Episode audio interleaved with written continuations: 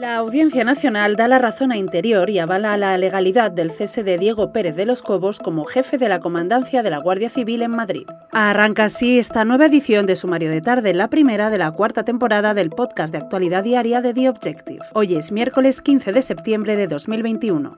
Vamos allá.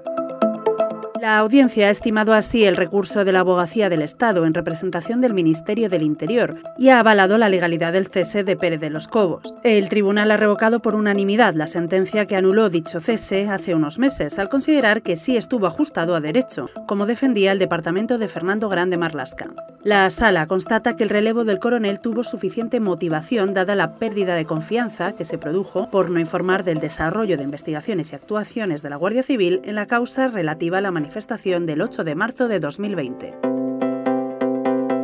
Seguimos en España y seguimos con asuntos relativos a los cuerpos y fuerzas de seguridad del Estado. Una veintena de personas, entre ellos cinco policías y un guardia civil, han sido detenidos en una operación nacional contra el tráfico de drogas en diversos municipios de Extremadura. La operación suma ya una veintena de detenciones. Los investigadores de asuntos internos han detenido al grupo completo de estupefacientes, incluido el inspector que está al frente de los efectivos.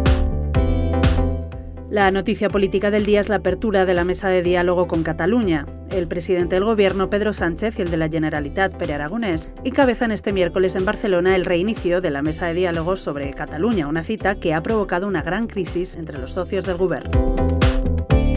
En internacional, Ursula von der Leyen ha dado este miércoles su segundo discurso del Estado de la Unión desde que es presidenta de la Comisión Europea. Von der Leyen ha centrado su discurso en la recuperación de la Unión Europea de la crisis del coronavirus, abogando por que la Unión refuerce su alma. Europa necesita un alma, un ideal y la voluntad política de servir a ese ideal, ha subrayado. ¿Cómo piensa conseguirlo? Conoce la batería de medidas para lograrlo en nuestra página web.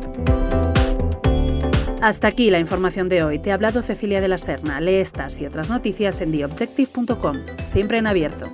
Hasta mañana.